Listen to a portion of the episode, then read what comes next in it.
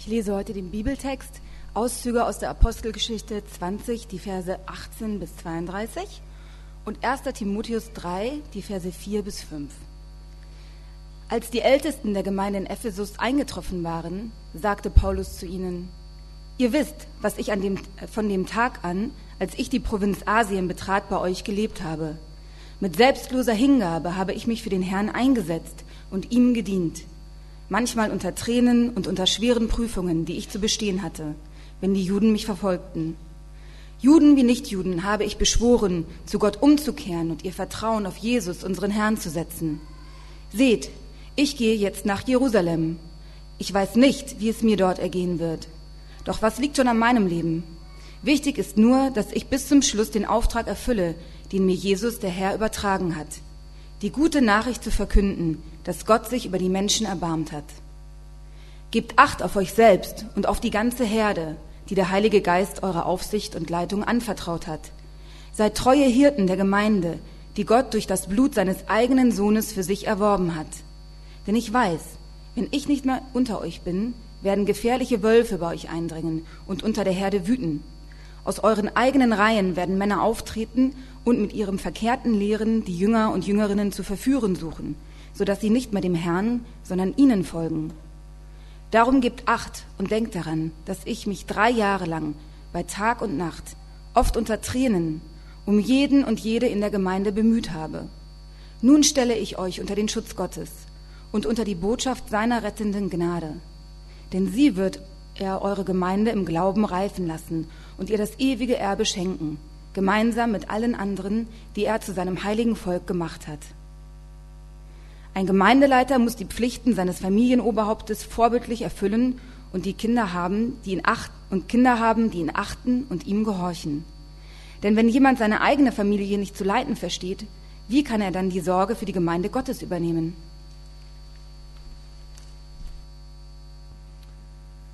Ich bete noch vor der Predigt.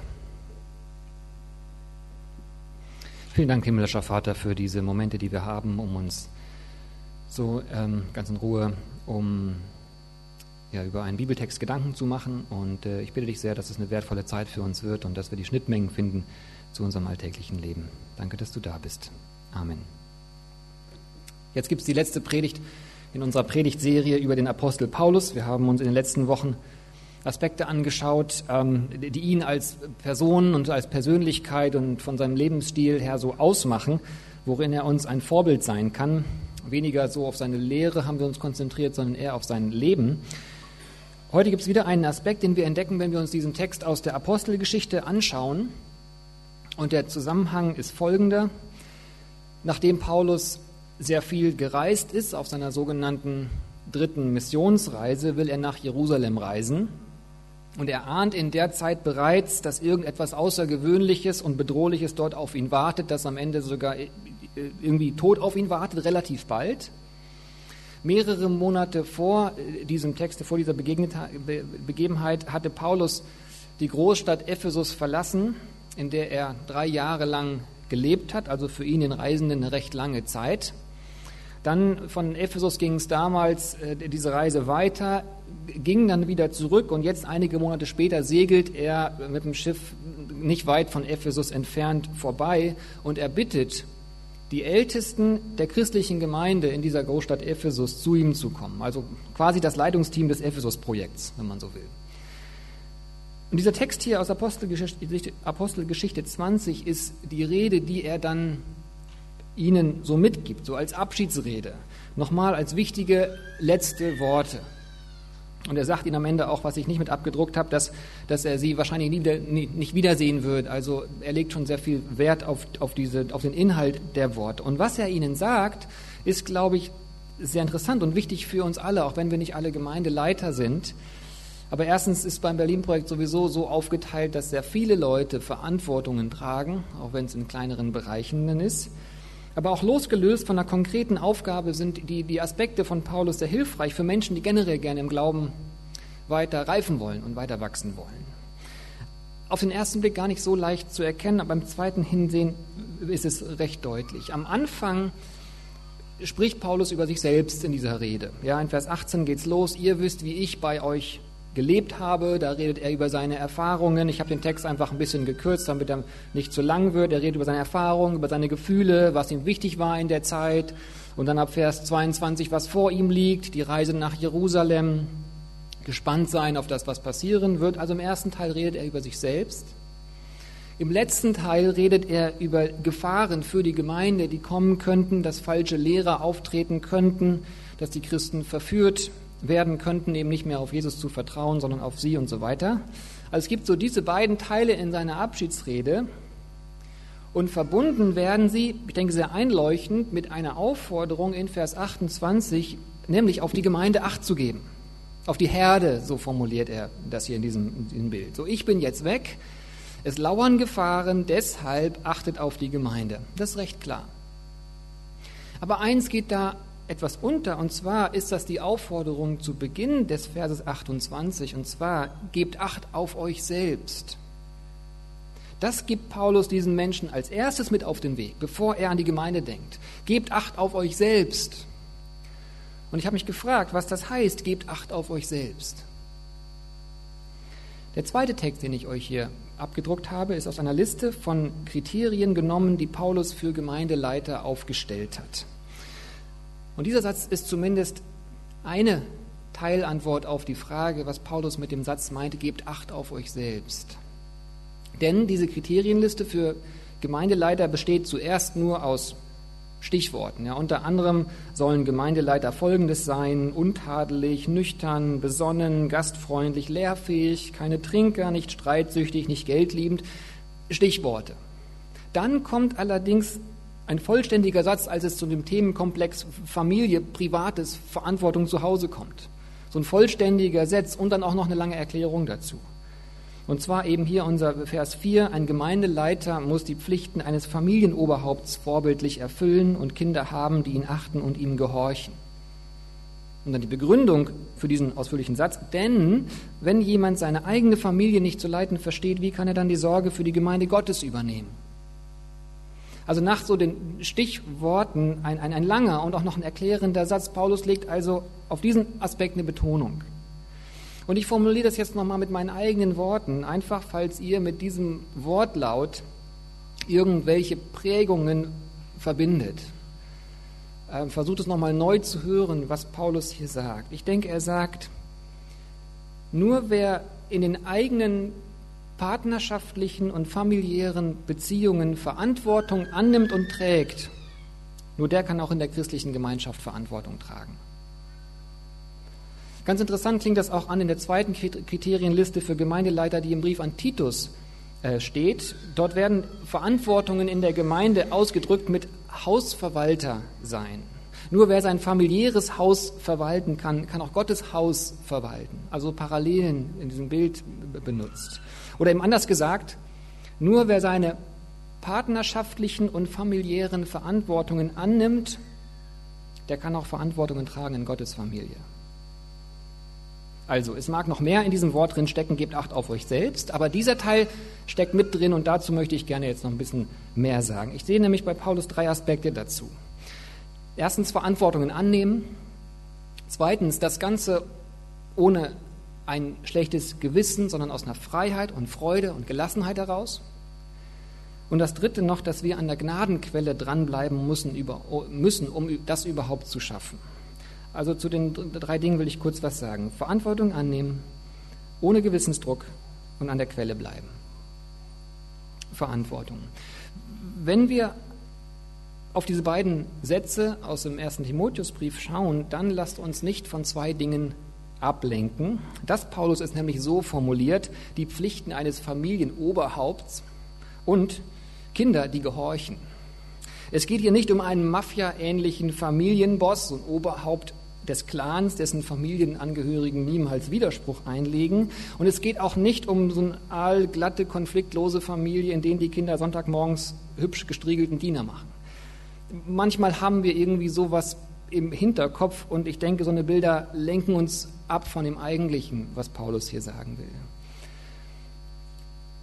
Paulus mag damals eine, in einer patriarchalischen Gesellschaft nur Männer im Blick gehabt haben und er mag auch in einer Gesellschaft in der man Kinder früher bekommen hat und in der Unverheiratete nicht den besten Stand hatten. Er mag Familienväter damals im Blick gehabt haben. Aber was er, glaube ich, sagen wollte, ist, nehmt eure Verantwortungen im Privaten wahr und ernst. Und diese Verantwortungen sehen in unterschiedlichen Lebenssituationen unterschiedlich aus. Die Frage ist, was für Verantwortungen haben wir, wenn wir an unsere partnerschaftlichen und familiäre Situationen denken?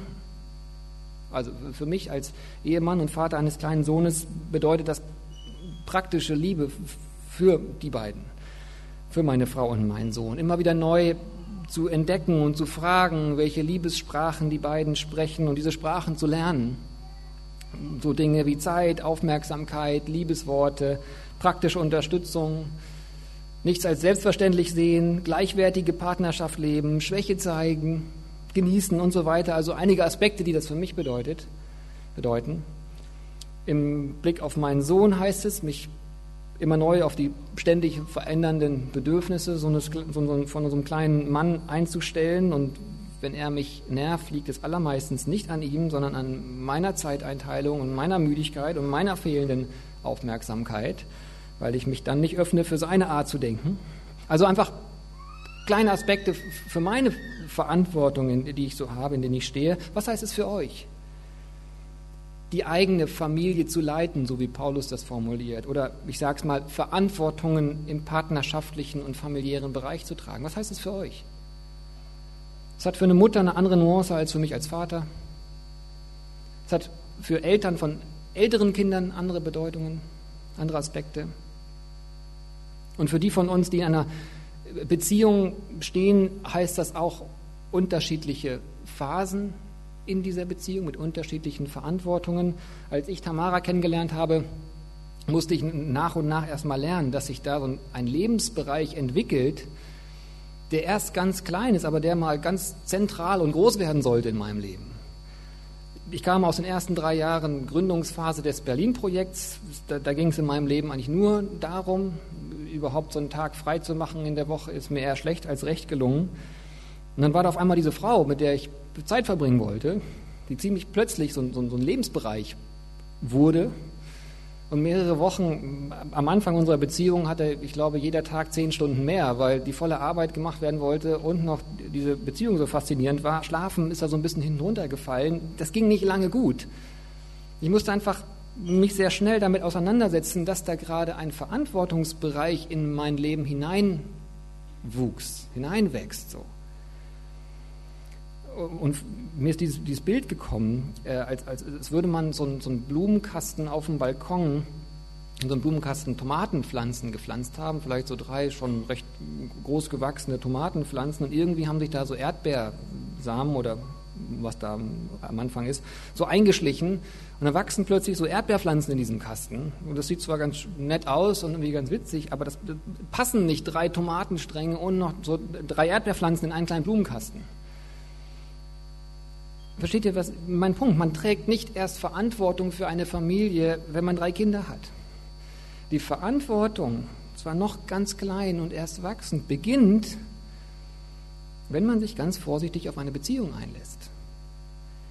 Und Verantwortung an dieser Stelle bedeutet nicht, dass man nicht genießen und entdecken und, und eine Gelassenheit erleben sollte. Verantwortung heißt gerade das, dafür Zeit zu finden. Und vielleicht heißt Verantwortung für partnerschaftliche und familiäre Belange auch für Singles etwas. Auf eine Ausgewogenheit zu achten, auf innere und äußere Gesundheit zu achten vielleicht auf charakterliche Entwicklung im Bereich von Fürsorge, Gastfreundschaft, Miteinander, Vergebung zu wachsen. Auch in, auch in Freundschaften trägt man Verantwortung. Also, man hat im Leben Verantwortungen. Und nur wenn wir sie sehen und auch annehmen, wird das Leben gelingen. Das ist etwas, was ich von Paulus lerne, Verantwortungen anzunehmen und sich nicht davor zu drücken oder rauszureden. Wie sehen solche Verantwortung aus? Was macht sie aus? Und ich möchte gerne jetzt in meinem zweiten Punkt so diesen Themenkomplex von Freizeit, Arbeit, Balance anreißen. Und ich entdecke dabei, dass Paulus Verantwortung trägt, aber ohne einen inneren Druck, sondern aus einer Freude, aus einer Gelassenheit, einer Freiheit heraus. Balance zwischen Arbeit und Freizeit ist ein komplexes Ding. Es gibt verschiedene Ansichten dazu. Manche raten, eine klare Trennung irgendwie anzustreben. Manche meinen, man müsse nur einen leidenschaftlichen Beruf finden und dann braucht man keine Trennung mehr, weil Arbeit sich freizeitlich anfühlt. Die Frage hat auf jeden Fall auch unterschiedliche Nuancen für die unterschiedlichen Lebensbereiche, in denen wir stehen. Singles denken darüber anders als ähm, irgendwie Eltern einer Großfamilie. Das Thema ist auf jeden Fall komplex. Aber ich glaube, die meisten von uns betrifft es eher, zu viel zu arbeiten und eher das, was ich eben angesprochen habe, Beziehungen, Familie, Freundschaften, zu wenig im Blick zu haben. Ich weiß auch, dass es eine kleine Handvoll Leute gibt, die mal da hören wollen, wie man Langeweile bekämpft. Vielleicht passt die Predigt über Leidenschaft vor zwei Wochen besser an der Stelle. Die meisten von uns kämpfen immer wieder mit so einer, ja, für manche ist es eine Art schlechtes Gewissen, wenn wir nicht arbeiten. Oder das Gefühl haben, zu wenig zu arbeiten. Oder vielleicht ist es auch nicht so ein schlechtes Gewissen, sondern eher so, eine Art Unruhe. Oder einfach nicht richtig runterzukommen, nicht richtig loszulassen, sowas in der Art. Urlaubswochen, finde ich, sind ein gutes Beispiel dafür. Wenn wir wirklich zu denjenigen gehören, die erst eine Woche lang brauchen, um runterzukommen, und dann eine Woche vor Arbeitsbeginn auch wieder unruhig werden, dann ist die Gefahr schon relativ hoch, dass Arbeit einen viel höheren Stellenwert im Leben hat als die partnerschaftlichen und familiären Beziehungen. Und vielleicht denkt sich jemand dazu, naja, Arbeitsaufgaben ruhen zu lassen, ist auch, aber auch leichter gesagt als getan. Und Arbeit ist doch auch wichtig. Und Geld zu verdienen ist nicht unwichtig und etwas anzusparen ist hilfreich fürs Leben. Und nur wenn man an der Karriere irgendwie arbeitet, dann kann man auch später beruhigt sein. Und die Konkurrenz auf dem Arbeitsmarkt ist auch einfach da. Und außerdem muss die Arbeit gemacht werden. Und niemand kann sie so gut wie ich, weil ich mich in diesen Bereich reingearbeitet habe und einfach da auch Verantwortung trage. Wenn ihr dazu gehört, zu denen, die ihre viele Arbeit rechtfertigen, dann möchte ich euch gerne hinterfragen, ob ihr wirklich in der richtigen Balance steht, ob ihr eine gesunde Einstellung habt. Ein Problem ist, denke ich, nämlich nicht die Menge an Arbeit. Es ist nicht unbedingt einfach die reine Masse und Zeit, sondern ob wir frei sind, die anderen Verantwortungen im Leben gerne zu tragen ob wir dafür eine Freiheit erleben oder ob wir immer das unterschwellige Gefühl haben, dass die Arbeit eigentlich wichtiger ist als das gemütliche, planlose Zeitverbringen mit meinem Partner oder mit einem Freund oder das, ich will nicht sagen sinnlose, aber sich vielleicht manchmal sinnlos anfühlende, einfach nur spazieren gehen mit dem Sohn. Wenn wir dafür nicht runterkommen, dann hat uns unsere Arbeit ganz schön im Griff. Und über, außerdem übertragen wir diesen Druck dann auch auf die Familie. Und bei mir in solchen Phasen sieht das dann so aus, dass ich auf der einen Seite das Bilderbuch in der Hand habe mit meinem Sohn auf dem Schoß und auf der anderen Seite mit dem Versuch, dass er es nicht sieht, meine E-Mails checke in meinem Phone. Oder abends im Bett noch mir Gedanken fürs Büro aufschreibe, anstatt mit Tamara noch mal vorm Schlafengehen zu beten oder andere schöne Sachen zu machen. Also dann hat uns die Arbeit einfach fest im Griff, wenn wir da nicht runterkommen. Oder vielleicht haben die Dinge hinter der Arbeit, die dahinter liegen, uns fest in ihren Klauen im Griff. Ob es Erwartungshaltungen sind, die wir nicht enttäuschen wollen. Ob es Erfolgssehnsucht ist, der wir uns unterordnen. Ob es Sicherheitswünsche sind, an die wir uns klammern. Oder ob es unsere Eltern sind, vor denen wir uns beweisen müssen dann hat die Arbeit uns in ihrem Griff. Und es ist meiner Meinung nach eine tägliche Herausforderung, damit umzugehen. Wie geht man damit um? Wie ist Paulus damit umgegangen? Ein Blick auf Paulus. Jetzt wird es spannend. Unser Vorbild Paulus wirkt oft, und ich finde auch hier in seiner Abschiedsrede, wie einer, der gar keine Pausen kennt. Er habe Tag und Nacht gelehrt, schreibt er in Vers 31, unter Tränen, also so mit voller Aufmerksamkeit. Er habe gedient, schreibt er in Vers 19, mit selbstloser Hingabe für den Herrn, vom ersten Tag an, als er die Provinz Asien betrat und so weiter und so fort. Paulus wirkt im ersten Augenblick und auch an mehreren anderen Stellen in seinen Briefen wie so ein Burnout-Kandidat.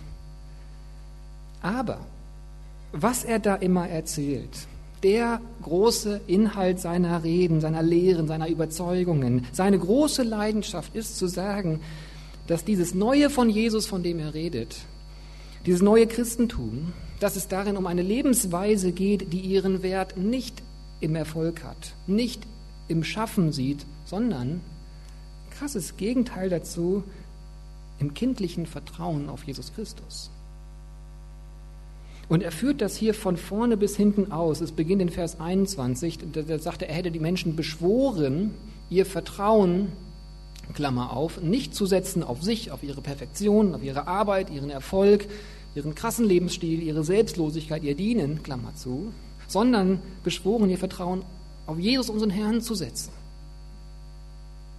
Vers 24, dann geht es weiter. Das, wofür Paulus sogar sein Leben einsetzen würde, ist es, dieses Evangelium, diese gute Nachricht zu verkünden, dass, Klammer auf, Gott nicht wartet, bis wir für ihn alles genau gemacht und aufgearbeitet haben, Klammer zu, sondern dass er das Evangelium verkünden will, dass Gott sich über die Menschen erbarmt hat, also vergebende, annehmende Geduld hat. Vers 28. Die Identität von Gemeinde an sich ist nicht Menschen mit perfekter Ethik, sondern, so schreibt es Paulus wörtlich, Menschen, die Gott durch das Blut seines eigenen Sohnes für sich erworben hat. Also wir von der Gemeinde gehören ihm. Wir müssen unser Kind Gottes sein nicht erarbeiten, nicht erkaufen, sondern wir sind erkauft worden. Und in Vers 32 sagt er sehr interessant, er stellt seine Zuhörer nicht nur unter den Schutz Gottes, also er wünscht ihnen nicht nur, dass sie beschützt bleiben, sondern er sagt, ich stelle euch unter die Botschaft seiner rettenden Gnade. Also was Paulus ihnen wünscht für das Leben, so beim endgültigen Abschied, bleibt in allem, was ihr macht, in allem, was ihr erlebt, mit dieser Gnadenbotschaft verbunden. Also, Paulus mag viel gearbeitet haben, aber in den Momenten, in denen er etwas anderes gemacht hat, muss er eine Art von innerer Ruhe erlebt haben, die auf jeden Fall kein schlechtes Gewissen war. Und er hatte Ruhepausen, lange Reisezeiten auf Schiffen, lange Wanderungen. Und noch nicht zu vergessen, der Grund, warum er in seinen Briefen überhaupt so viel aufzählt, was er alles hingebungsvoll gemacht hat, ist, dass der Grund und die Absicht, das Ziel dieser Briefe war, das Vertrauen seiner Zuhörer zu gewinnen die sich fragten, ob sie den neuen Lehrern so nachlaufen sollen. Und er versucht ihnen deutlich zu machen, Leute, ich habe mich für euch eingesetzt. Seht doch, dass es mir nicht um Geld, Ehre und Ruhm ging, sondern um euch. Das ist der Grund, warum er so viel aufzählt. Also Paulus mag viel gearbeitet haben, aber in den Zeiten, in denen er anderes machte, wurde er wirklich innerlich ruhig, weil im Zentrum seines Lebens und im Zentrum seines Denkens ein gnädiger Gott stand. Und damit sind wir doch auf einer Fährte, die uns wirkliche Hilfe geben kann, mit der Unruhe umzugehen, wenn wir uns uneffektiv fühlen. Es mag noch andere Hilfe geben, wie man diese Balance im Leben hinkriegt, die, den Verantwortung so gerecht zu werden, ohne innerlich unter den Anspannungen irgendwann so zu zerplatzen. Es mag auch Menschen geben, die Beziehung einfach wichtig finden, einfach aus einer Tradition oder aus einer aus einer anderen Perspektive heraus, vielleicht auch aus, aus, Verantwortung für die Kinder heraus, die einfach leidenschaftlich in ihre Beziehung investieren. Und es mag Menschen geben, die einfach Selbstmanagement-Talente sind, die einfach alles so geregelt kriegen. Aber obwohl ich tatsächlich zu denen gehöre, die ihren Alltag gut sortieren können, hilft mir persönlich an jedem Tag das, was Paulus hier erzählt, mir bewusst zu machen. Diese Tatsache, dass Jesus Christus eine Botschaft der Gnade hat. Eine Botschaft der Gnade ist. Ich habe euch einen Text mitgebracht, der vor dem Programmheft steht, der das ganz interessant gut beschreibt. Eigentlich passt er nicht ideal, weil im Text es hier um den Sabbattag, den Ruhetag in der Woche geht. Aber einige Formulierungen finde ich sehr treffend. Der ist schon ein relativ alter Artikel von Judith Schulewitz aus der New York Times. Wie gesagt, es geht eigentlich um den Sabbat, den freien Tag der Woche, und sie schreibt, an diesem wöchentlichen Urlaubstag wurde nicht nur die Plackerei von Festlichkeit, Familienzusammenkünften und gelegentlichen Gottesdiensten abgelöst, sondern es schaltete sich auch die Maschinerie der Selbstzensur ab, wobei das ewige innere Gemurmel des Selbstvorwurfs beruhigt wurde.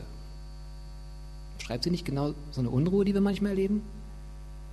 Und dann schreibt sie weiter, der Sonntagsneurotiker jedoch, anstatt die Ruhepause zu genießen, verzweifelte. Er fürchtete, dass unterdrückte Reize nur mit großem Kraftaufwand entfesselt werden könnten. Er versuchte Schmerz oder mentale Angst, um verursachte Schmerz oder mentale Angst, um dem Gefühl zuvorzukommen, nicht mehr die Kontrolle zu haben. Und dann schreibt sie weiter, die Geschichte vom Sabbat ist die von der Schöpfung. Wir ruhen, weil Gott am siebten Tag geruht hat. Was von Gott zum Menschen übergeht, ist der Gedanke der Imitatio Dei, der Gottes Ebenbildlichkeit. Mit anderen Worten, wir ruhen, um das Göttliche in uns zu ehren, um uns daran zu erinnern, dass da noch mehr von uns ist als das, was wir während der Woche machen. Soweit der Artikel erstmal. Wir müssen uns erinnern, dass da noch mehr von uns ist als das, was wir während der Woche machen. Oder als das, was wir produzieren, als das, was wir schaffen. Das ist genau das, wofür Paulus sich eingesetzt hat und wofür er bereit war, sein Leben zu geben. Es ist das, was unseren christlichen Glauben ausmacht in, ihrem, in seinem Kern. Wir sind nicht erst etwas wert, wenn wir was geleistet haben. Gott nimmt uns nicht in seinen Förderungsplan auf oder in sein Team auf, wenn wir eine perfekte Leistung vorgespielt oder erbracht haben oder wenn wir uns eine Auszeichnung verdient haben. Gott uns, hat uns geschaffen, schaut uns sein Werk an mit den stolzen Worten und siehe, es ist gut. Und bestätigt diesen Stolz auf uns, diese Liebe für uns auf so ja fast schon unvernünftige Art und Weise, selbst Mensch zu werden auf dieser Welt, auf dieser Erde. Und durch die Hingabe seines Sohnes uns zu sich zu ziehen und unsere Liebe zu werben. So dieses Prädikat wertvoll kommt vor jeder Aktion. Das ist die große Zusage unseres christlichen Gottes. Dass wir nicht erst werden müssen durch das, was wir schaffen, sondern dass wir bereits sind ist das nicht ein Weg, um über unsere Arbeit ruhig zu werden? Und überhaupt, unsere Ressourcen sind uns von Gott erst anvertraut. Unser Arbeitsplatz ist erst eine Möglichkeit, die Gott uns gegeben hat. Unsere Gesundheit von Gott haben wir von Gott erhalten. Ich persönlich schaffe das nur mit diesem Vertrauen, meine persönlichen Verantwortungen als was Schönes, Wundervolles und zu genießen, das zu sehen. Verantwortungen sind dann keine Last mehr, sondern gehören zum reichen und reichhaltigen Leben dazu. Und ich denke, das sollte doch das Ziel sein, dass Verantwortung für unsere Ehe oder für unsere Freundschaften oder für unsere Kinder nicht als Last zu sehen ist, was wir auch noch hinkriegen müssen irgendwie, sondern als was Reiches und was Wertvolles und was Wundervolles. Ich kriege das nur hin, diese Perspektive, wenn der Griff der Arbeit mich locker lässt. Und zwar, indem ich diesen schönen letzten Satz aus unserem Zitat befolge. We have to remember to stop because we have to stop to remember. Also wir müssen uns daran erinnern, aufzuhören, denn wir müssen aufhören, um uns zu erinnern. Ganz praktisch sieht das bei mir aus, dass ich mir zehn Minuten Zeit nehme zwischen Büro und Zuhause jeden Abend. Und dann danke ich Gott für alles, was ich geschafft habe. Und ich bitte ihn, sich um das zu kümmern, was ich in meiner begrenzten Stundenzahl, Tagesanzahl aber nicht geschafft habe. Und ich bitte ihn auch, sich um das zu kümmern, was ich schlichtweg vergessen habe.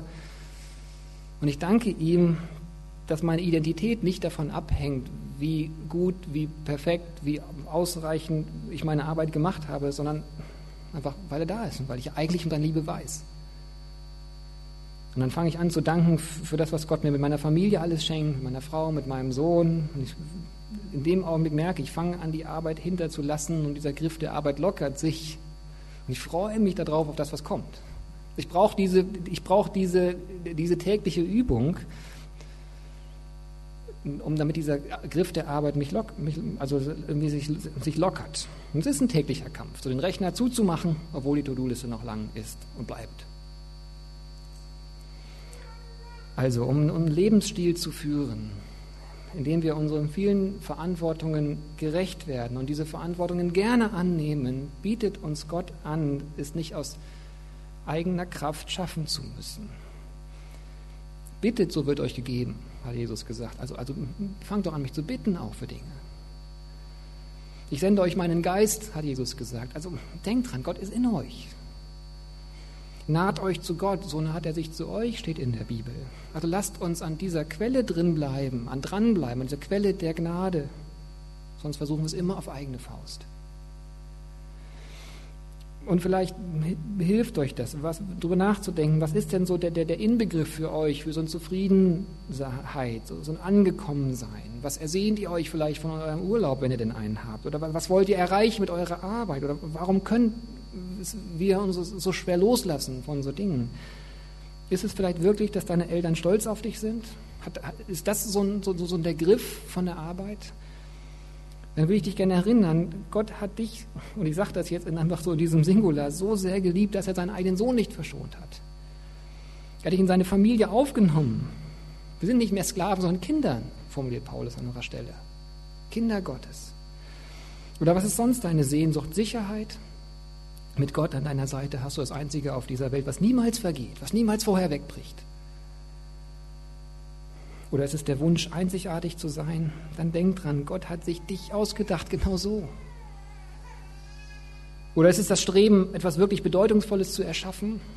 Dann mach dir bewusst, Gott lässt dich quasi, ja, in sein, er lädt dich in sein Orchester ein, um mit dir zusammen, mit dir als wichtigen Teil in diesem Ensemble unsere Welt mit Schönheit zu erfüllen. Du bist bereits in seinem Team. Da entsteht was Bedeutungsvolles durch dein Leben. Oder wenn der Griff der Arbeit daher kommt, so Anerkennung und Verständnis und, und, und ja, tiefes Verstehen und Annahme und echte Freundschaften zu bekommen, dann will ich dir auch gern sagen, Gott weiß noch besser als jeder Freund, warum du welche Träne wann geweint hast und wie es dir dabei erging. Jesus Christus hat es selbst durchgemacht, aber selbst einsam, selbst verlassen selbst manchmal perspektivlos am Ende und das Abgefahrenste ist, dass, das, dass er das durchlebt hat, um bei dir zu sein. Um mit dir zusammen die Verantwortungen deines Lebens zu tragen. Jesus gibt uns Annahme und Wertschätzung und Verständnis. Von daher lasst uns einfach daran erinnern. Lasst uns an dieser Quelle der Gnade dranbleiben mit ihm müssen wir nicht Getriebene sein, wenn wir uns manchmal so fühlen, sondern den verschiedenen Verantwortungen gerecht, werden. Das ist das, was ich hier so von Paulus gelernt habe, woran ich daran erinnert wurde, was ich euch gern weitergeben wollte, Verantwortung anzunehmen, aber aus einem beruhigten Gewissen, aus einer Gelassenheit, aus der Freude heraus, weil Jesus die schenken will. Und dass dafür eine tägliche Verbindung mit der Quelle der Gnade wichtig ist. I have to remember to stop because I have to stop to remember. Ich muss mich daran erinnern, wie, wie sicher und wie glücklich ich doch eigentlich in seiner Annahme bin. Allermeistens habe ich es nur vergessen. Aber er vergisst uns nicht. Also bleibt dran an diesem Erinnern, auch in den nächsten drei Wochen, wenn wir hier Sommerpause haben. Und dann freue ich mich mit euch, ab dann wieder gemeinsam ins nächste Halbjahr zu gehen, weiter gemeinsam das zu lernen, gerade im Alltag zu leben. Amen.